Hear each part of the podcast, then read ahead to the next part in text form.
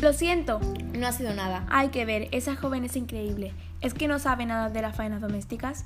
Mira que entrar en la sala principal con una aspiradora, ¿es que no hay una entrada de servicio?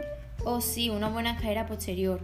Muy útil en caso de incendio. Entonces, ¿por qué no la utilizan? De todos modos, las faenas domésticas deberían haberlas hecho por la mañana antes del almuerzo. Según tengo entendido, nuestra anfitriona tuvo que preparar la comida. Todo muy improvisado y propio de aficionados. Deberían tener personal como es debido. Hoy en día no es fácil encontrarlo, ¿verdad?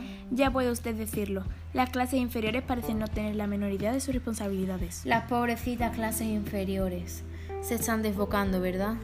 Me parece que es usted socialista. Oh, yo no diría tanto. No soy roja, solamente un poquitín rosada.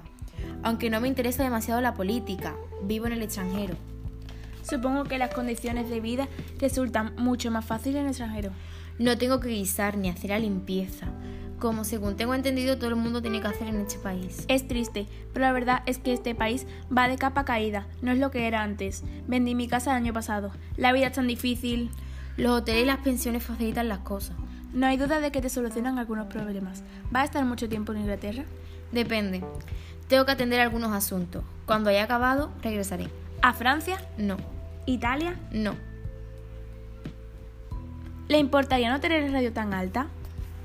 Siempre me resulta difícil escribir mientras el radio está puesta. ¿De veras? A menos que desee usted muy especialmente escucharla ahora. Es mi música favorita. Ahí dentro hay un escritorio. Ya lo sé, pero aquí se está mucho más caliente. Mucho más caliente. Estoy de acuerdo. ¡Vieja bruja! ¡Oh! Hola. Esa mujer parece empeñada en seguirme a donde vaya y luego se me queda mirando con expresión aviesa, decididamente aviesa. Bájela un poquito. ¿Así está bien? Sí, ya has cumplido tu misión. ¿Qué misión? Cosa de táctica, muchacho. Ah, se refiere a ella. Se había apoderado de la mejor butaca. Ahora la tengo yo. Así que usted la ayuntó. Me alegro, me alegro mucho. No me gusta ni pizca. A ver si se nos ocurre más cosas que la molesten, ¿eh?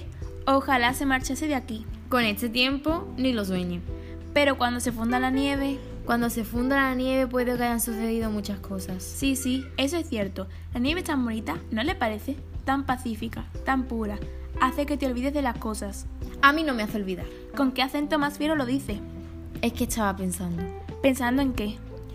en el hielo que se forma en la jarra de agua del dormitorio, en los sabañones en carne viva, en una sola manta raida y delgada, en un pequeño que tiembla de frío y miedo.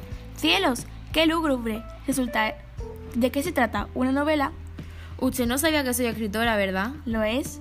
Lamento decepcionarla, pero en realidad no lo soy.